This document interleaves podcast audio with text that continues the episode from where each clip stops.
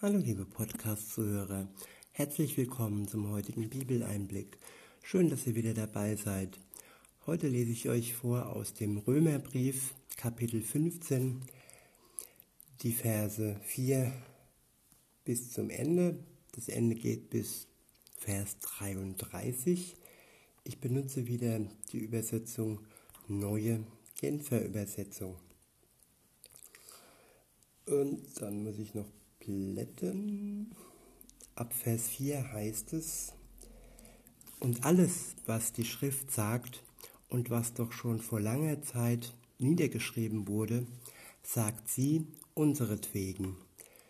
Wir sind es, die daraus lernen sollen, wir sollen durch ihre Aussagen ermutigt werden, damit wir unbeirrbar durchhalten, bis sich unsere Hoffnung erfüllt. Denn von Gott kommt alle Ermutigung und alle Kraft, um durchzuhalten.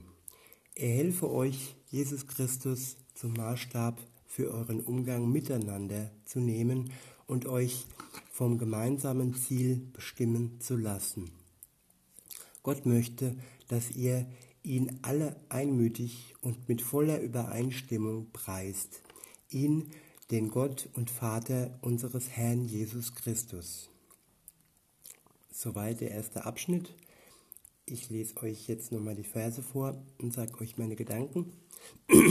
Ab Vers 4 heißt es, und alles, was die Schrift sagt und was doch schon vor langer Zeit niedergeschrieben wurde, sagt sie unseretwegen. Wir sind es, die daraus lernen sollen. Wir sollen durch ihre Aussagen ermutigt werden, damit wir unbeirrbar durchhalten, bis sich unsere Hoffnung erfüllt. Damit wir unbeirrbar durchhalten, bis sich unsere Hoffnung erfüllt.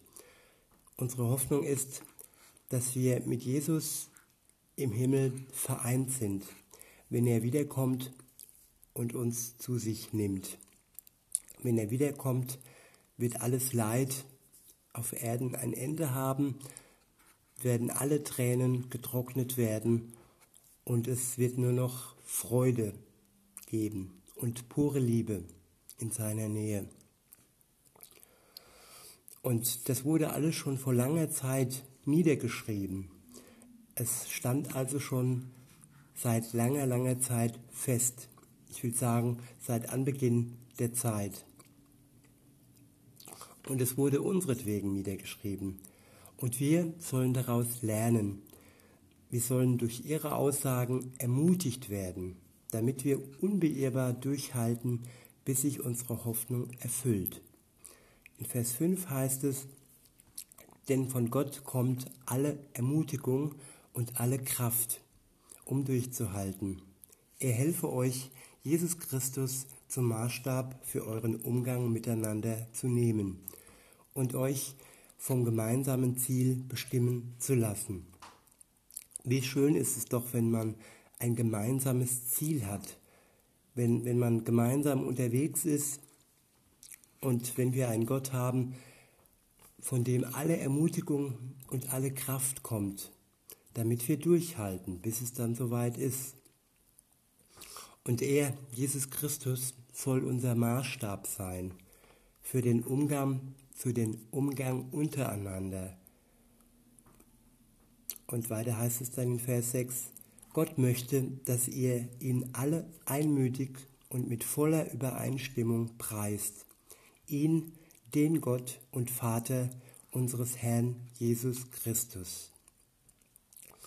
Der nächste Abschnitt ist überschrieben, Juden und Nichtjuden preisen Gott gemeinsam.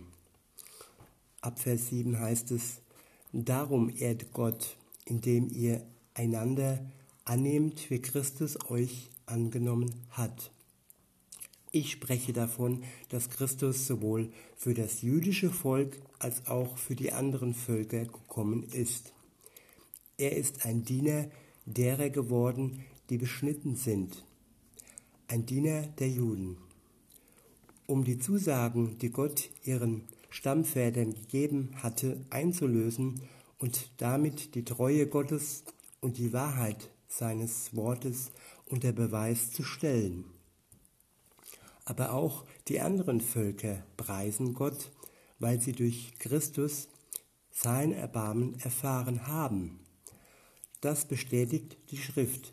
Es heißt an einer Stelle, Darum will ich mich vor den Völkern zu dir bekennen. Zum Ruhm deines Namens will ich dir Loblieder singen. An einer anderen Stelle heißt es, Stimmt mit ein, ihr Völker, in den Jubel seines Volkes. Ich finde der letzte Vers ganz besonders wichtig. Und da heißt es, ich wiederhole nochmal, an einer anderen Stelle heißt es, stimmt mit ein, ihr Völker, in den Jubel seines Volkes. Sein Volk, das jüdische Volk, jubelt Gott zu.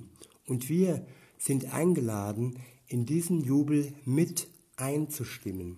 Nicht diesen Jubel zu überstimmen, sondern mit einzustimmen. Wir sind in dieses Volk hineingelegt worden und nicht über dieses Volk gestellt worden. Das muss uns immer bewusst sein, dass, dass das Volk Gottes, das jüdische Volk, schon etwas ist, das wir achten müssen. Und wir müssen es nicht verehren, aber wir müssen es achten und respektieren. Und dass sie im Moment Jesus noch nicht als ihren Retter erkannt haben, heißt noch lange nicht, und das heißt auf keinen Fall, dass sie ihn nicht erkennen werden.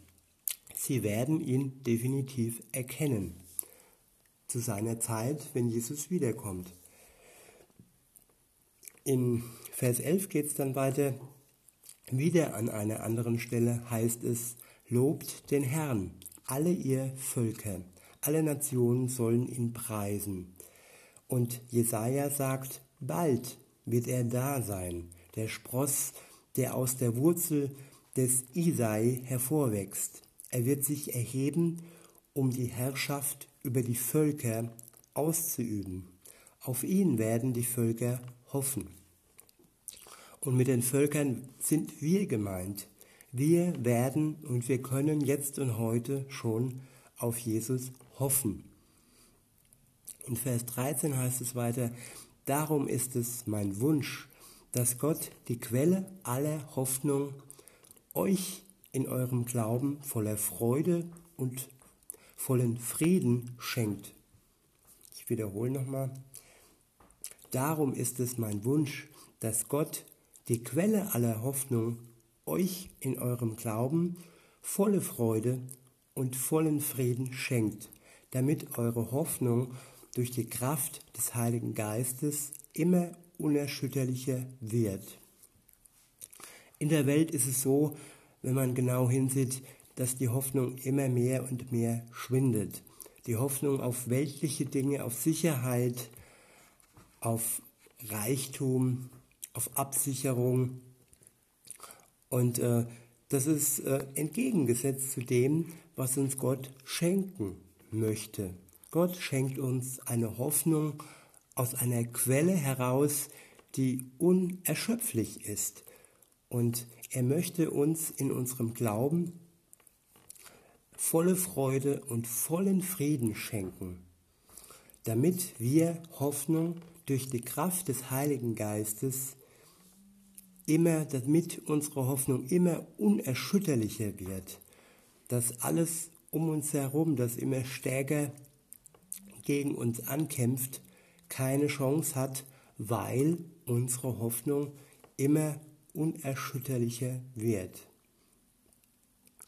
Und das, da ist wirklich der Heilige Geist für da, dass er uns da wirklich im Inneren zubereitet und die Hoffnung und die Freude immer größer werden lässt. In diesem Sinne würde ich sagen, lassen wir den Blick auf, die, auf der Hoffnung und auf der Freude und ähm, lass das das Ende des heutigen Bibeleinblicks sein und dies erstmal nicht mit anderen Worten überdecken. Lasst die Freude in euren Herzen und die Hoffnung in euren Herzen immer größer werden durch Jesus Christus, und durch seinen Geist. In diesem Sinne sage ich und wünsche ich euch einen schönen Tag und sagt bis denne.